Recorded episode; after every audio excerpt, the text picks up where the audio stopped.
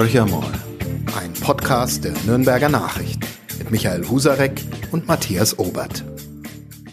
Hallo Michael. Hallo Matthias. Ja, wir wieder mit unserem Podcast Horche mal. Und nachdem wir uns ja jetzt geraume Zeit immer wieder mit der Landespolitik äh, beschäftigt haben, nicht zuletzt, weil ja eine Landtagswahl vor uns steht, kehren wir zurück in die Gefilde der Kommunalpolitik, die nicht weniger interessant ist, würde ich sagen. Und wir freuen uns, dass Christian Vogel erneut bei uns zu Gast ist. Er ist Bürgermeister, dritter Bürgermeister der Stadt Nürnberg, regelmäßiger Gast im Podcast, hat auch ein bisschen was damit zu tun mit den Feldern, für die Christian Christian Vogel letztendlich verantwortlich ist. Er ist unter anderem, ganz wichtig, Max-Morlock-Stadion, natürlich deshalb für uns immer ein wichtiger Gesprächspartner, aber auch Service öffentlicher Raum, also Sir, Tiergarten, Feuerwehr. Und ich nenne jetzt mal noch als letztes, weil im Moment vielleicht auch das spannendste Thema oder eins der spannenden Themen, dass äh, die Nürnberger Bäder und damit auch das Volksbad. Und klar, das führt uns ja sofort zu der ersten Frage. Äh, jetzt soll auch noch ein Wasserturm auf, äh, bei diesem Projekt mit oben drauf gesetzt werden. Treib's auf die die Spitze heißt, glaube ich, die URL. Ähm, muss das sein in Zeiten der leeren Kassen einer Stadt? Herr Vogel, wie schaut's aus? Braucht die Stadt Nürnberg den Wasserturm auf dem Volksbad? Ja, das zunächst erst einmal Hallo miteinander. Also das Volksbad ist natürlich nicht irgendein Bad. Das Volksbad ist tatsächlich ein ganz besonderes Bad von Nürnberg. Und das ist unser historischstes Bad, das wir wieder errichten werden. Und da ist es schon so, dass wir damals absichtlich, wie die Planungen gestartet haben, äh, den Wasserturm weggelassen haben, unter anderem aus Kostengründen, weil wir gesagt haben, das eine können wir nicht mit dem normalen Projekt verknüpfen. Und so ist es auch weiterhin. Wir haben den Wasserturm nicht im Volksbadprojekt drinnen, sondern wir haben aber jetzt, nachdem viele Wünsche, Forderungen, Erwartungen aus der Bürgerschaft an mich herangetragen wurden, haben wir uns mit dem Thema noch einmal beschäftigt und haben dann tatsächlich einfach mal eine Kostenschätzung, einen Kostenplan erstellt. Was würde der Wasserturm denn in der Form wie kosten, wenn man wieder herstellen würde. Die wenigsten Nürnberger kennen ihn im Original, weil er seit 42 nicht mehr vorhanden ist. Also nur die Älteren unter uns oder dann von Bildern wissen, was für ein wichtiges Ensemble an und für sich der Turm war. Nachdem wir dann die Kostenrechnung bekommen haben mit 1,7 Millionen, haben wir mit der Regierung von Mittelfranken gesprochen und haben auch Förderanträge gestellt und haben da auch auf ziemlich Wohlwollen äh, sind wir gestoßen, weil man gesagt hat, Mensch, das ist schon etwas Besonderes, nochmal auch den alten ursprünglichen ursprünglichen Turm herzurichten.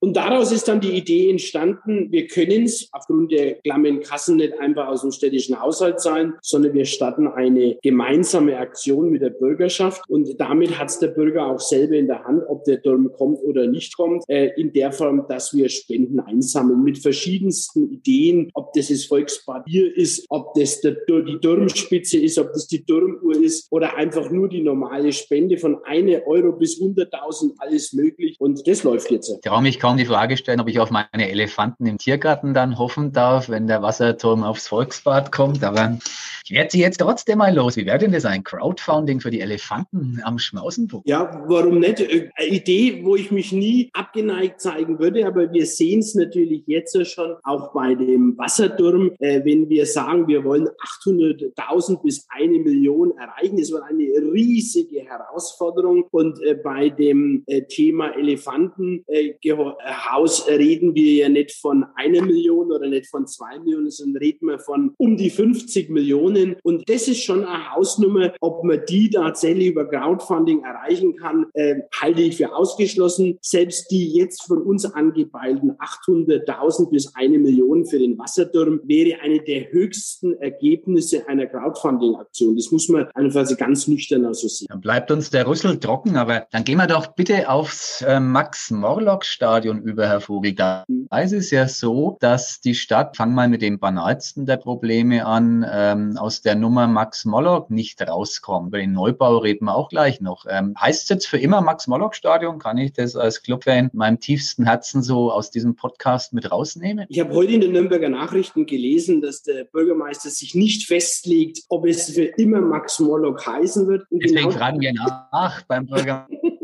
genau das würde ich auch jetzt wiederholen. Es ist so, dass es ein Wunsch ist, ein Ziel ist, äh, dass wir den Max Mollock behalten. Aber es ist tatsächlich nicht so, dass man es automatisch festlegen kann. Es ist eine monetäre Frage. Darüber müssen wir uns im Klaren sein. Ähm, ja, ich würde es gern so behalten, aber im Moment kriegen wir für den Namen keinen Cent. Und das Thema äh, Stadion ist ja so ein teures Thema, dass wir auf jeden Cent angewiesen sind. Und da wird auch das Thema äh, Namensrecht, Klammer Max Mollock, sicherlich immer wieder diskutabel sein. Darum schließe ich es nicht aus, dass es irgendwann auch wieder einen anderen Namen haben kann. Aber das Ziel ist es, und daran arbeiten wir, dass wir Investorinnen und Investoren finden, die sagen, der Max Mollock, der ist mir so wichtig, ich werde mit meinem Namensrecht dieses Idol weiterhin in dem Stadion fortsetzen. Also das wäre das Ziel, da sind wir dran, aber es ist kein leichtes Unterfangen. Könnte es denn sein, Herr Vogel, Herr Vogel dass wir 2029 ähm, im Max-Bögel-Stadion den Anstoß der neuen Fußballarena erleben und der Club dann gar nicht mehr existiert, weil es in der dritten Liga zerbröselt hat? Also äh, ich bin relativ davon überzeugt, dass der Club auch weiterhin existieren wird, äh, auch wenn wir im Moment wieder mal eine ganz schwierige Phase haben und wirklich vor großen Herausforderungen stehen. Aber der Club, wir sind der Club, sage ich immer so salopp. Also ich glaube, es gibt ihn auch 2029 noch. Da bin ich ganz, äh, ganz äh, guter Hoffnung. Ich glaube nicht, dass wir im Jahr 2029 in einer Max-Bögel-Arena den ersten Anstoß haben werden. Da gibt es viele Gründe, warum ich das nicht glaube. Schlicht und ergreifend, weil ich nicht glaube, dass der Herr Bögel seinen Namen für einen Arena-Namen hergeben wird. Und ich glaube auch nicht, dass das dann äh, zum jetzigen Zeitpunkt bereits diskutabel ist. Also ich würde eher sagen, wir müssen jetzt drüber nachdenken, wie kann die Zukunft des Stadions aussehen. Und der Stadionnamen ist dann, wie man so oftmals sagt, nur das i-Tüpfeler noch oben drauf. Jetzt habe ich, wie viele Journalisten und Menschen in dieser Region, äh, sozusagen die Fühler ausgestreckt, ähm, was denn mit diesem Stadionneubau überhaupt denkbar ist. Und der erste FC Nürnberg, der macht ja kein Geheimnis draus, dass er großes Interesse an diesem Projekt hat und sucht ja auch Partner aus der Wirtschaft hier in der Region. Und wenn man sich das mal zu Gemüte führt, dann sind da viele, viele spannende Aspekte dabei. Einen haben Sie jetzt gerade schon mal genannt, der Zeitplan, der ist wohl sehr ambitioniert, wenn es denn 2029 sein sollte. Sie sagen eher, eher unwahrscheinlich. Ein anderer Aspekt, der mich ähm, sehr neugierig macht, ist die Standortfrage. Wo glauben Sie denn, dass dieses Stadion gebaut wird? Es ist ähm, jetzt kein C-Fehler gemacht habe, ähm, von einem ja, schraffierten Grundstück die Rede, das weit über das jetzige Stadion hinausgeht und auch zum Beispiel Waldgebiete jenseits davon beinhaltet. Ist es denn sicher aus der Perspektive des Nürnberger Bürgermeisters, des Zuständigen, dass das Stadion im Bestand umgebaut wird oder könnte es gar nebendran neu entstehen? Natürlich ist das eine der Herausforderungen einer Machbarkeitsstudie, die wir beauftragt haben. Und die Machbarkeitsstudie hat genau das herauszufinden, nämlich ist es am Bestandort, ist es im Bestand zu sanieren, ist es am Bestandsort neu zu bauen, ist es unter Umständen an relativ nahe Umgebung neu zu bauen. Also es sind viele, viele Aspekte, die durch das Büro geprüft werden. Und es ist in der Tat so, dass nicht nur der Bestandort geprüft wird, sondern es werden auch umliegende Flächen geprüft. Und da muss aber dann abgewogen werden, ist der, Sie haben vorhin den Wald erwähnt, ist der Waldeingriff äh, überhaupt denkbar, ist der überhaupt möglich? Wir haben dann relativ viel Grundwasserproblematiken, ist es technisch überhaupt möglich? Aber genau diese Fragen wird die Machbarkeitsstudie erläutern und wird uns dann als Ergebnis, so sieht es im Moment aus, drei Varianten vorschlagen und wird sagen, also die Variante ist möglich unter den Voraussetzungen, die Variante ist möglich unter den Voraussetzungen und die Variante ist möglich unter jenen Voraussetzungen. Also das ist jetzt genau die Aufgabe, die die Machbarkeitsstudie erarbeiten soll. Wir haben Rahmenbedingungen festgelegt und die lauten, dass wir äh, die Art und Weise des Stadions weiter behalten wollen, also sprich das Achteck. Das ist eine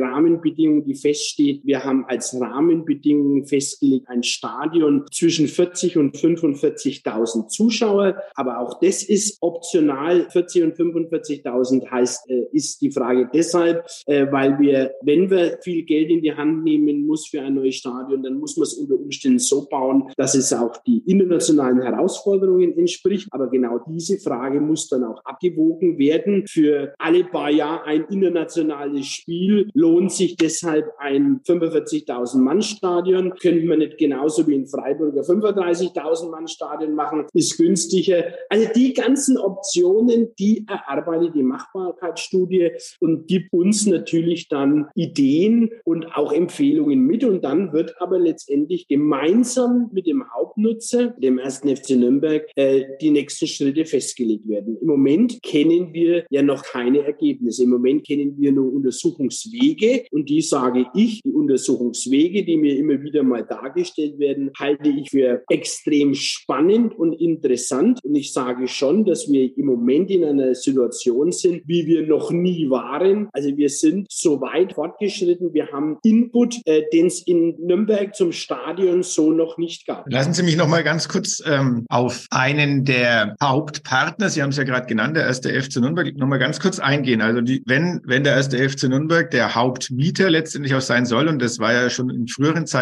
ähm, so der Fall, und ähm, ein Abstieg von der ersten in die zweite Bundesliga hat ja schon ähm, ziemliche Folgen gehabt, letztendlich auch für die Mieteinnahmen. Wenn es jetzt die dritte Liga wirklich werden würde, ist damit das Projekt eigentlich gestorben. Also ich frage wirklich so ganz als Laie, der halt sagt, okay, wir haben den ersten FC Nürnberg, das ist der Hauptmieter. Wenn der in der zweiten Liga ist, dann zahlt er, keine Ahnung, so und so viel 100.000 im Jahr. Äh, wenn der in der dritten Liga ist, wird er diese Summe nicht aufbringen können. Ähm, ist damit das Projekt tot? Ich würde es jetzt nicht sofort als tot bezeichnen, aber es ist mit Sicherheit äh, nicht sofort zur Umsetzung zu bringen. Also man muss ganz klar sagen, die Entscheidung ist das Wichtigste überhaupt. Das ist auch mit dem ersten FC Nürnberg immer so abgesprochen. Die Stadt Nürnberg wird dieses Stadion nicht finanzieren können und auch nicht wollen. Das muss man klipp und klar sagen. Wir werden hier ein, eine, eine Veranstaltungslokalität errichten, die neben dem Fußball natürlich auch andere Events möglich macht. Zum Beispiel das Thema Leichtathletik, zum Beispiel das Thema Schulsport, zum Beispiel die Helene Fischer oder wer auch immer. Also die ganzen Themen werden ja mit geprüft. Aber ganz klipp und klar, wir reden von einer Investitionssumme von rund 180 Millionen Euro rein für das Stadion. Und dieses wird die Stadt Nürnberg nicht finanzieren können. Die Stadt Nürnberg wird ihren Teil dazu beitragen und die Stadt Nürnberg hat höchstes Interesse daran, gemeinsam mit dem Club plus einem Investor oder dem Investor, ganz egal,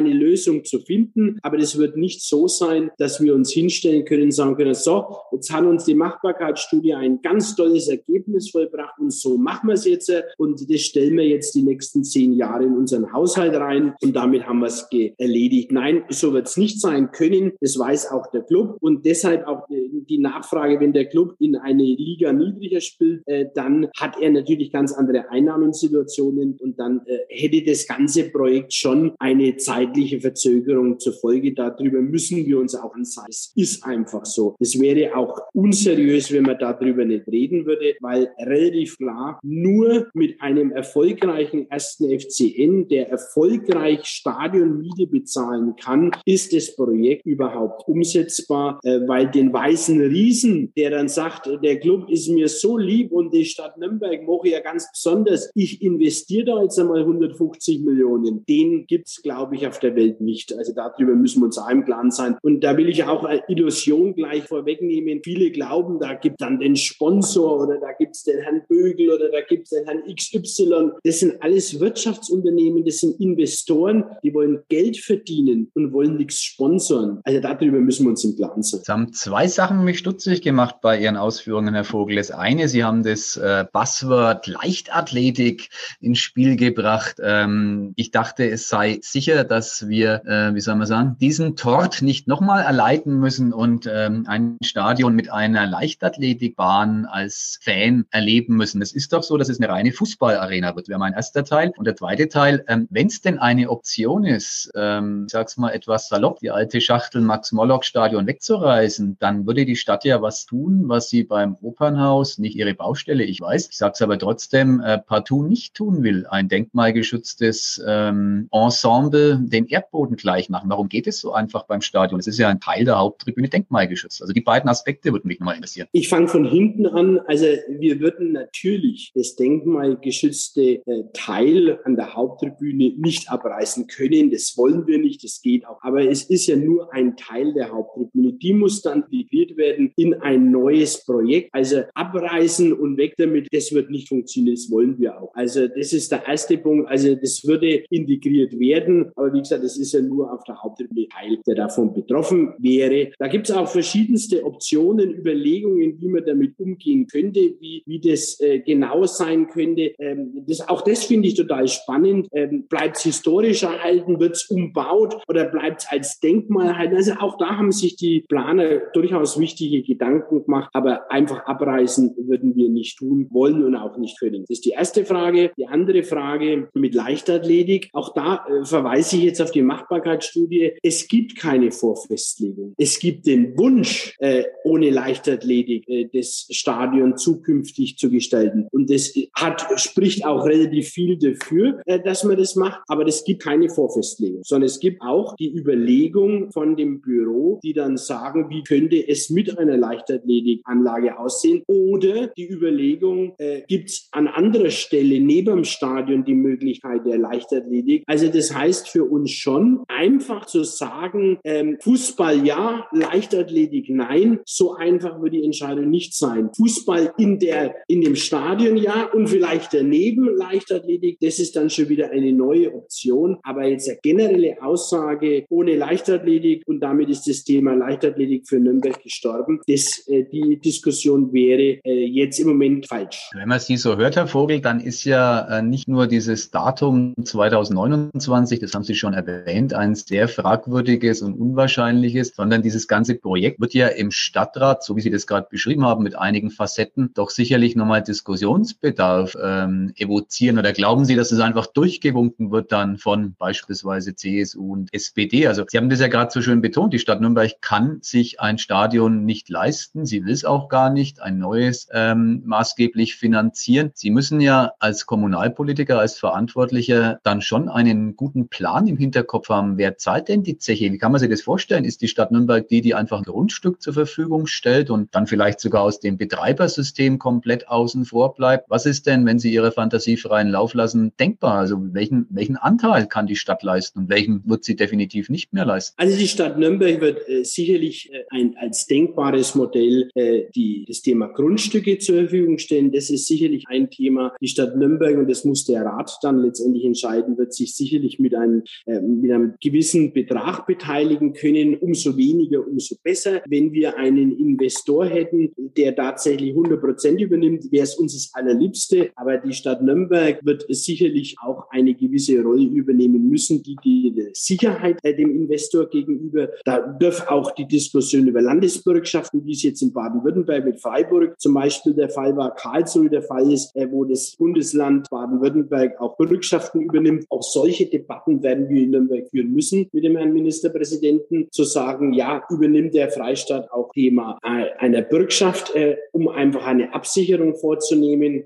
Vom Prozedere wird es jetzt so sein, äh, dass wir die Machbarkeitsstudie, wenn wir sie als Ergebnis vorliegen haben, äh, werden wir mit dem Rat darüber diskutieren. Wir werden dann aber auch in die Öffentlichkeit gehen. Das ist mir ganz wichtig, äh, dass wir mehrere Informationsveranstaltungen machen werden zu dem Thema, wo wir die Menschen mitnehmen wollen, wo wir die Menschen mit ihnen auch diskutieren. Das ist nicht die Form dessen, dass man sagen kann, wir wollen äh, gelbe Sitze oder grüne Sitze oder rote Sitze, sondern mir geht es tatsächlich um das komplette Ensemble. Wir sind uns auch der Historie durchaus bewusst. Also das heißt, wir werden hier schon auch eine Bürgerinformationsreihe in einer ganz besonderen Form mit durchführen. Und dann wird aber irgendwann auch die Entscheidung kommen, nämlich Frage, also lieber Stadtrat, wollen wir den nächsten Schritt gehen? Wir reden ja von Schritten. Der nächste Schritt heißt nicht, äh, so jetzt wird gebaut, sondern der nächste Schritt heißt dann Planungsaufträge und dergleichen zu vergeben. Und in der Zeit muss auch die Finanzierung dann auf Beine gestellt werden, die Finanzierung. Und äh, da wird der erste FC Nürnberg eine tragende Rolle spielen. Ich sage noch einmal, und das ist das Einzige, was relativ sicher äh, ist, äh, die Stadt Nürnberg wird diese 180 Millionen nicht übernehmen können. Die Stadt Nürnberg wird unter Umständen Bürgschaften übernehmen können. Die Stadt Nürnberg wird Grundstücke übernehmen äh, oder dazu zur Verfügung stellen können. Aber es wird nicht so sein, dass wir in den städtischen Haushalt derartige Beträge äh, einstellen können. Also das wird nur funktionieren, wenn wir tatsächlich einen Investor haben oder wie es Freiburg macht. Und ich finde auch von kleineren Städten kann man durchaus lernen. Freiburg hat ja tatsächlich das Stadion zu einem ganz erheblichen Teil über einen Kredit finanziert finanziert und lässt es über die Einnahmen der Betreibergesellschaft abfinanzieren letztendlich. Und äh, die Betreibergesellschaft ist der FC Freiburg. Da ist die Stadt nicht mehr mit drinnen. Also das ist durchaus ein Modell, was ich mir vorstellen kann. Äh, der erste FC Nürnberg sagt immer, er glaubt, er könnte aus dem Stadion noch mehr rausholen. Ich wäre dazu bereit, dem ersten FC Nürnberg die Betreibertätigkeit eines Stadions zu übertragen und zu sagen, jawohl, du organisierst eben nicht nur den Fußball, sondern du organisierst auch, bleiben wir bei dem Beispiel Helene Fischer, oder du organisierst äh, die ähm, Betriebsversammlung von der MAN oder, oder, oder. Also du übernimmst die klassische Betreiberrolle auch für das Stadion. Also solche Modelle werden mitdiskutiert und werden natürlich ganz entscheidend sein. Wenn Sie mich ganz konkret fragen, sage ich, ich würde mir vorstellen, in der Eigentumsrolle einen kleinen Teil noch als Stadt Nürnberg mitmischen zu wollen. In der Eigentümerrolle, in der Betreiberrolle würde ich mich als Stadt Nürnberg zukünftig nicht mehr sehen. Dann würde ich noch ganz gern auf einen Punkt eingehen. Ähm, Sie haben ja genannt, es wäre auch denkbar, in der Machbarkeitsstudie wird ja auch geprüft, ein neuer Standort. Michael Husarek hat es auch angesprochen, schraffierte Fläche, wo Sie selbst gesagt haben, na ja, da muss man halt gucken, äh, es ist Waldfläche dabei, da geht es auch um eine Grundwasserproblematik oder höher anstehendes Grundwasser. Äh, ich sage mal provokativ mit Blick auf ähm, das Verschwinden oder die Nichtrealisierung des ICE-Ausbesserungswerks. Hat man überhaupt noch den Mut in der Stadt, auf solche neuen Flächen äh, so ein Großprojekt realisieren zu wollen? Oder muss man nicht von vornherein damit rechnen, dass der Widerstand aus der Bevölkerung so groß ist, äh, dass es entweder zu massiven Verzögerungen kommt oder eine Realisierung überhaupt nicht mehr machbar ist, weil der Druck auf die Politik so groß wird, dass äh, da Rückzieher gemacht werden? Das ist eine spannende Frage, auch deshalb, weil es tatsächlich eines der ganz großen Herausforderungen wird. Hat man am Schluss den Mut, werden die Proteste sofort äh, so schnell, so groß sein, dass man an für sich gleich einpacken kann? Genau deshalb habe ich immer darauf Wert dass wir offensiv damit umgehen und genau deshalb habe ich auch festgelegt, dass wir mehrere Bürgerinformationsveranstaltungen machen werden. Wir haben den Bund Naturschutz eingebunden, um äh, solche Themen auch im Vorfeld nicht zu beraten, aber zumindest zu diskutieren und einfach einmal zu sagen, äh, welche Wege wollen wir gehen. Es sind die städtischen Ämter, das ist Umweltamtes, ob das ist Liegenschaftsamtes, ob das das ist, die sind da in der Studienerstellung an und für sich ganz gut eingebunden und äh, sagen natürlich auch ihre vorsichtigen Vorbehalte und sagen, das müssen wir berücksichtigen und das müssen wir. Aber es wird ganz entscheidend sein, haben wir noch die Chance, tatsächlich Projekte umzusetzen, die vielleicht nicht von jedem geliebt werden. Und wir werden kein Projekt kriegen, das jeder liebt. Aber wir erleben es ja jetzt an und für sich schon mit dem ICE-Werk und darum finde ich den Vergleich so schön. Das ICE-Werk feiern sich einige, sagen, wir haben was verhindert und die große Masse weiß überhaupt noch was das bedeutet. Ich will jetzt nicht ausschweifen, wirklich nicht ausschweifen, aber ich habe gestern ein langes Gespräch äh, mit der Deutschen Post gehabt. Und was das für uns bedeutet, dass wir kein ICE-Werk kriegen äh, in der Region, was das für den Postlogistikstandort bedeutet, was das für die Arbeitsplätze bedeutet, was das für unsere Zukunftsentwicklung bedeutet, darüber sind sich viele nicht ganz im Klaren. Und darum hätte ich mir gewünscht, dass man als Bund Naturschutz, als Bürgerinitiative etwas offener mit dem Thema umgeht und nicht nur eine Monstranz vor sich herträgt, sondern die Gesamtheit sieht. Und so wird es auch bei einem Fußballstadion sein. Es wird nicht nur Clubfans geben, es wird nicht nur Stadionfans geben, es wird genügend geben, die auch tatsächlich sagen, äh, das brauchen wir nicht, das wollen wir nicht, der Club ist ein Depp, warum wollen wir für den ein Stadion bauen, machen wir alles nicht. Ähm, das wird die Herausforderung sein, zu überzeugen, die Bürgerschaft, aber auch den Rat. Und dazu muss der Club eine ganz entscheidende Rolle spielen, nämlich A, die sportlichen Leistungen müssen stimmen und B, er muss tatsächlich eine Finanzierung auf die Beine stellen, die uns dann ermöglicht, gemeinsam ein solches Projekt tatsächlich auch umzusetzen. Hand aufs Herz, Herr Vogel. Es gibt 2026 eine Kommunalwahl. Da sind wir uns einig, dass das Stadion noch nicht ansatzweise steht. Es gibt dann wieder eine 2032. Ähm, kickt dann der Club in diesem neuen Stadion? Also tatsächlich gehe ich davon aus, äh, dass der Club in einem sanierten oder neuen Stadion tatsächlich in den 30er Jahren spielen wird. Und zwar in der ersten Bundesliga. Und äh, da wird er sich auch etablieren, weil es ist schon so. Und das wollen immer viele nicht wahrhaben, aber ein Stadion ist schon auch ein erheblicher Grundstock für einen Erfolg einer Fußballmannschaft. Nämlich tatsächlich, wenn ich äh, ganz andere Einnahmequellen haben kann mit FIP-Räumen und dergleichen, dann ist es schon noch einmal eine andere Diskussion, als wenn ich jetzt in dem jetzigen Stadion eine ganz andere Einnahmenstruktur habe. Also der Club hat in dem jetzigen Stadion relativ beschränkte Einnahmemöglichkeiten. Dementsprechend haben auch wir reduzierte Einnahmemöglichkeiten aufgrund der Miete. Und wenn ein Stadion mehr Logen und dergleichen bietet, dann haben wir da andere Grundsituation. Also da, da ist Freiburg, finde ich, ein wirklich schönes Beispiel. Auch Freiburg hat tolle Fußballfans, die sich nie in einer Loge aufhalten würden. Aber es Geld, wir müssen einfach so ehrlich sein, es Geld kommt nicht von der Nordkurve. Es Geld kommt von den Logenbetreibern, äh, Besitzern, die in der Haupttribüne sind und die dann pro Spieltag 1000 Euro äh, hinlegen und nicht in der Nordkurve. Das sind unsere eingefleischten Clubfans. Das sind unsere ganz wichtigen, die dem Club den Rücken stärken. Aber letztendlich, äh, um den Club finanziell am Leben zu erhalten, brauchen wir mehr wie die eingefleischten Fans. Ich glaube, das Stadion ist in aller Breite abgehandelt. Michael, hast du eine Frage zum Stadion? Sonst können wir noch mal ein bisschen weiter wandern in der Thematik. Ich sehe. Ich bin beinahe sprachlos. Ähm, so. Ich habe mal gehört dieser Tage wahrscheinlich auch Blödsinn, dass die Anfragen beim DFB schon draußen sind ähm, für Länderspiele gegen namhafte Gegner im Jahr 2029. Ich rufe jetzt mal an bei der Geschäftsstelle in Frankfurt und sage, es wird nichts, weil der Bürgermeister nicht glaubt, dass es Ende der 20er Jahre klappt. Aber das nur am Rande und bin total gespannt, wie diese zwei Welten, die des ersten FC Nürnberg, die der Stadt Nürnberg, beschreiben Sie gerade wunderbar, Herr Vogel, und die eines äh, potenziellen Investors denn überhaupt in Einklang zu bringen sind. Also mir scheint, dass da noch ähm, drei, vier Dissonanzen aus dem Weg zu räumen sind. Aber das, ähm, wir werden mit Herrn Vogel dauernd plaudern über das Thema. Und er bleibt der Bürgermeister auch in der nächsten Legislaturperiode. Die Prognose wage ich und dann geht es mir. Also da stehe ich auch immer ganz zur Verfügung. Aber einen Satz gestatten Sie mir noch, dass es bereits Anfragen beim DFB gibt für ein Länderspiel, hat man mir auch zugetragen. Ich kann Ihnen sagen, dass wir als Stadionbesitzer keinerlei solchen Anfragen gestellt haben und keinerlei Gesprächen mit dem DFB sind und das auch nicht machen würden, weil das aus meiner Sicht her wirklich übers Ziel hinausgeschossen wäre. Ähm, ich habe es auch gehört, ich war es nicht und ich würde, bevor ich keinen beschlossenen Plan habe, auch mit dem DFB nicht über solche Dinge reden. Okay,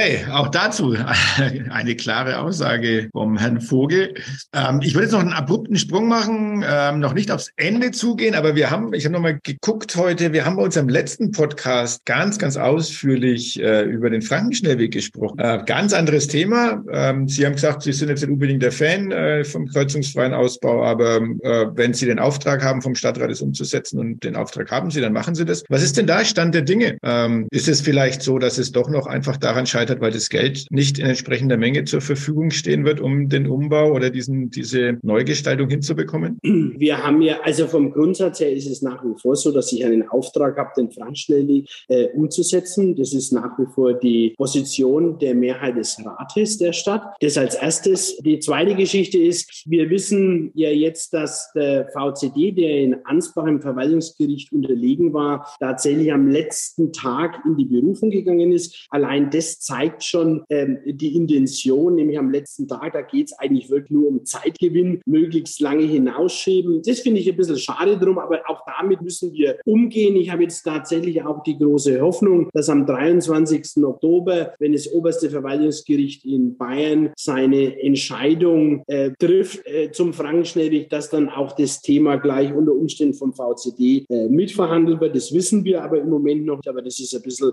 so die Hoffnung. Also das heißt, äh, im Moment planen wir weiter, wir setzen nichts um, aber wir planen weiter und warten jetzt auf das Ergebnis äh, vom Gericht im Oktober diesen Jahres. Und dann wird abzuwarten sein, ob aus taktischen Gründen äh, erneut in die nächste Instanz gegangen wird, also sprich in, ans Bundesverwaltungsgericht. Auch das wissen wir nicht. Und dann muss natürlich geklärt werden, und das ist schon des Pudels, Pudels Kernfrage, äh, die Finanzen. Auch da ist es so, dass jedes Jahr, wo wir nicht bauen, rund 15 Millionen äh, Teuerungen eintreten. Das heißt also, wir reden jetzt von bereits über 700 Millionen Invest, die notwendig sind. Und äh, da, wir haben eine damalige Zusage aus dem Jahr 2013, wenn ich es richtig im Kopf habe, äh, wo wir vom Freistaat Bayern eine Förderung zugesagt bekommen haben. Und das muss natürlich dann vom Freistaat Bayern auch erneuert werden, dann auf Grundlage der neuen Kosten. Der Freistaat Freistaat sagt uns, und das verstehe ich, dass er das sagt, äh, Leute, lasst uns drüber reden, wenn wir die Rechtssicherheit haben, dass wir bauen dürfen, dann reden wir auch über das Geld. Was bringt uns jetzt, wenn wir über das Geld reden, aber wir wissen überhaupt nicht, äh, wann es umgesetzt wird, dann verzögern wir es wieder. Also da verstehe ich den Freistaat durchaus, bin aber trotzdem weiterhin optimistisch, dass der Freistaat sich seiner Rolle auch bewusst ist. Ohne der finanziellen Unterstützung in der Größenordnung der damals zugesagten Mittel, prozentual wohlgemerkt, ist ein Frankenschnellweg nicht umsetzbar. Das weiß auch der Freistaat Bayern und das wird sicherlich eines der Kernbotschaften sein. Äh, darüber müssen wir uns im Klaren sein. Ist die Zeit noch für einen derartigen Straßenbau? Auch die Frage wird man sich stellen müssen. Im Moment ist nach wie vor die oberste Priorität, die Menschen zu entlasten, die Menschen von Lärm, von Abgasen und dergleichen zu entlasten. Und da ist der fließende Verkehr sicherlich eines der äh, großen Themen drauf. Zu sagen, ganz Rückbau und da einen Fluss legen und wir brauchen keine Autos mehr. Ähm, das ist vielleicht im Grimms Märchenwald ganz interessant, aber in der Realität äh, ist es halt einfach nicht so. Wer liefert die Materialien? Wer liefert die Lebensmittel? Wie kommt die Feuerwehr von Nord nach Süd? Wie kommt der Rettungswagen? Also zu sagen, wir brauchen keine Straßen, das ist trotz allem ein bisschen arg überzogen. Ja, klare Worte. Ich sage jetzt Worte, nicht, ja. dass man wunderbar ein ICE dahin bauen könnte, aber das lassen wir jetzt mal weg, die Diskussion. Ist Prognose übrigens, Herr Vogel, auch da unterhalten wir uns in der nächsten Legislaturperiode, ist die, dass es niemals geben wird, sage ich seit ein paar Jahren. Schauen wir mal, ähm, wie die Gerichte am Ende entscheiden und äh, ich bin wirklich sehr gespannt. Wenn Recht bemüht wird, ähm, dann bewegen wir uns, was das Thema Rechtssicherheit anbelangt, irgendwann Ende der 20er Jahre, bestenfalls vielleicht 2025, wenn es flott geht und äh, wie dann der Rat der Stadt Nürnberg entscheidet, da freue ich mich auch schon drauf auf die Debatten. Also es wird ein Thema sein, das uns beschäftigt und bevor mein Kollege die berechtigten letzten Fragen stellt, habe ich noch eine vorletzte, die eigentlich schon mal anklang. Wir haben jetzt den Frankenschnellweg, wir haben dieses Stadion, wir haben die Elefanten im Tiergarten, wir haben das Volksbad, wir haben die Oper. Irgendwie ist es super komplex, dass Städte Großprojekte durchziehen. Ist denn der kommunalpolitische Handlungsstrang, Sie machen seit langem Kommunalpolitik, ähm, überhaupt noch vorhanden? Also was macht es mit Ihnen? Vor 30 Jahren, sage ich mal, oder vor 20 Jahren, ähm, da haben Sie sicherlich schon an Kommunalpolitik ähm, mindestens gedacht. Ähm, war das ja noch so, dass ein Stadtrat was beschlossen hat, dann hat man es halt so gemacht. Die Zeiten haben sich ja massiv verändert. Ist das eine gute Entwicklung, eine gratische oder hadern Sie manchmal an diesem dann doch de facto eingeschränkten Spielraum? Na, ich würde lügen, wenn ich sagen würde, ich hadere nicht damit, weil es ja tatsächlich so ist. Der Bürger ist unser Souverän und es ist auch gut so. Der entscheidet mit seiner Wahlhandlung letztendlich auch, in welche Richtung das sich eine Stadt fortbewegen will. Und das ist, finde ich, auch vernünftig. Und da gibt es auch einmal Abwahlen, da gibt es einmal Bestätigungen. Also das finde ich an und für sich schon auch richtig. Äh, die Problematik, dass Einzelinteressen immer mehr in den Vordergrund geschoben werden, ist schwer. Es ist tatsächlich verdammt schwer. Äh, ich nehme das jetzt am Beispiel Wohnungsbau. Wir haben die wahnsinnige Herausforderung, Wohnungen zu schaffen. Wir müssen Wohnungen schaffen, weil Menschen in einer eigenen Wohnung leben wollen und äh, tatsächlich nicht nur in einer 15 Quadratmeter, sondern vielleicht in einer 25 Quadratmeter Wohnung. Und trotzdem erleben wir ja allenthalben immer mehr Protest gegen den Wohnungsbau. Ich erlebe in meinem Geschäftsbereich im Moment, und das ist für mich schon eine ganz neue Erfahrung, dass wir einen, einen Spielplatz planen und äh, seit langem festgelegt haben, Beschlüsse im Rat haben und jetzt kommen einstweilige Verfügungen, kommen durch Bürger. Und das ist für mich schon eine neue Dimension, wo ich sage, ein ganzer Stadtteil profitiert von einem Spielplatz für unsere Zukunft der Kinder und 20 fühlen sich unter Umständen vom Lärm bedrängt. In dem Fall ist es nicht einmal der Lärm, sondern man kann dann vom Spielplatz in die Wohnung reinschauen, angeblich. Also, und da werden also Dinge, die es früher äh, nicht gegeben hätte. Da hätte man sich an einen Tisch gesetzt und hätte miteinander diskutiert und hätte vielleicht auch Lösungen gefunden. Heute sitzt man nicht mehr am Tisch, sondern es kommen sofort die Anwaltsschreiben, kommen sofort die Briefe der Anwälte, die dann sagen, nach Paragraph so und so haben Sie das versäumt. Wir fordern Sie auf, das sofort anders zu machen. Also es ist schon so, dass unser Rechtsamt immer mehr mit dem Tagesgeschäft konfrontiert wird, das schon auch ein bisschen frustriert, weil es tatsächlich, ich bin in die Politik gegangen, in die Kommunalpolitik, weil ich was verändern will, weil ich was bewegen will, weil ich was gestalten will. Und das ist ähm, in vielerlei Hinsicht immer schwieriger. 90 Prozent sagen ja und 10 Prozent sagen nein, aber die 10 Prozent sind dann so laut und so entscheidend, ähm, dass es immer schwieriger wird. Und dann kommt das, was vorhin schon mal angesprochen wird, kriegt dann die Politik plötzlich Angst und sagt, na, jetzt machen wir, ziehen wir doch den Schwanz ein. Und die Frau Holzschuh hat ja mir tatsächlich einen spannenden Kommentar geschrieben die Tage, äh, wo ich mit wahnsinnigem Bedauern, aber trotzdem auch mit Zustimmung zur Kenntnis genommen habe, weil ich ihr ja nicht widersprechen kann. Das ist ja mein Problem. Ich hätte am liebsten der Frau Holzschuh einen Brief geschrieben und gesagt, das ist alles falsch, was Sie sagen. Aber es ist ja nicht so. Und das ist unser Problem. Und das wird die nächsten Jahre noch schwieriger. Äh, und jeder will wieder gewählt werden. Jeder sagt, na, ich muss doch, wenn ich jetzt sehe, für die Bayreuther Straße vielleicht mal abschließen, wenn ich, was ich da als Briefe gekriegt habe, ja, wir wissen schon, im Jahr 2026 werden wir bei Ihnen kein Kreuz mehr machen. Ähm, und wir schreiben der, C, äh, der äh, Nürnberger Nachrichten das gleiche in CC. Das ist ja ganz neue Dimension, die gar führen. Das muss man schon sagen. Ich könnte Nürnberger Nachrichten übrigens jeden Brief, den sie kriegt. Aber äh, wenn ich sage, dass mittlerweile jeder zweite, sagen wir jeder dritte Beschwerdebrief unten drunter steht, wir erlauben uns, die Medien in Kenntnis zu setzen, dann denke ich mir, Mensch, was soll denn die Zeitung da damit? Die können ja, die können nicht jedem Furz letztendlich machen. Aber es ist schon eine neue Dimension. Ja, auch das nochmal äh, Worte, die durchaus nachdenklich stimmen können. Ähm, ja, Sie werden, glaube ich, bei jedem Bauprojekt weiterhin damit rechnen müssen, dass ähm, viele, viele Mails und Briefe an Sie geschickt werden oder Telefonate zu führen sind. Ähm, ja, das ist schwierig. Und jetzt muss ich den Übergang finden, weil es ist jetzt noch schwieriger für Sie eigentlich, die Prognose für den ersten FC Nürnberg noch abzugeben, weil um das geht es am Ende des Podcasts ja immer. Ja. Äh, ähm, naja, die Frage dieses Mal wäre ja eher, äh, schafft der erste FC Nürnberg den Verbleib in der zweiten Bundesliga und wann steigt er dann doch nochmal auf in die erste Bundesliga ähm, und wann schlägt der erste FC Nürnberg wieder mal Bayern München? Im Moment wäre es ja eine gute Situation gewesen, aber mit leider im DFB-Pokal raus, ähm, äh, naja, beide. ich bin mit mir im Moment schon ziemlich am Hadern, ob ich am Samstag gegen Düsseldorf rausgehe, weil die letzten Spiele hat er immer verloren und jetzt habe ich mir, vielleicht liegt es an mir. Äh, glaube aber nicht, äh, darum werde ich wahrscheinlich doch wieder raus und auch mitliebern und mithoffen und äh, letztendlich äh, vielleicht auch einen kleinen Freudensprung machen, wenn es eine Überraschung gibt und wir das äh, Spiel gewinnen werden. Ich glaube tatsächlich, und das ist vielleicht Zweckoptimismus, aber an und für sich bin ich davon auch überzeugt und ich bin wirklich so ein leidenschaftlicher Klubberer, dass der Club in der zweiten Bundesliga bleibt, wo er nicht hinkört, sondern eigentlich kann er noch eine Klasse höher, aber mindestens in die zweite Liga. Also ich glaube schon, dass wir die Klasse erhalten werden und ich glaube auch, dass wir perspektivisch schon auch irgendwann wieder mal an der ersten Bundesliga anklopfen. Ich nehme den Mund nicht mehr ganz so voll und sage, in der nächsten Saison schaffen wir das äh, ganz sicher. Äh, da habe ich mir gemerkt, dass ich da wahrscheinlich wirklich den Mund zu voll nehme. Es dauert jetzt schon noch einmal ein bisschen Zeit. Äh, wir müssen uns endlich wieder mal in der zweiten Liga dann etablieren und wirklich unter den ersten fünf, sechs, sieben konstant dabei sein und nicht bis zum letzten Spieltag Angst und Schrecken verbreiten, nämlich klappt's oder klappt's nicht. Und das ist äh, tatsächlich äh, meine große Hoffnung, dass uns das gelingt. Und wenn uns das gelungen ist, dann besiegen wir auch den FC Bayern irgendwann wieder einmal. Wobei, das ist mir am Schluss eigentlich egal, ob man besiegen oder nicht besiegen. Hauptsache, wir stehen am Schluss in der Tabelle vor ihm.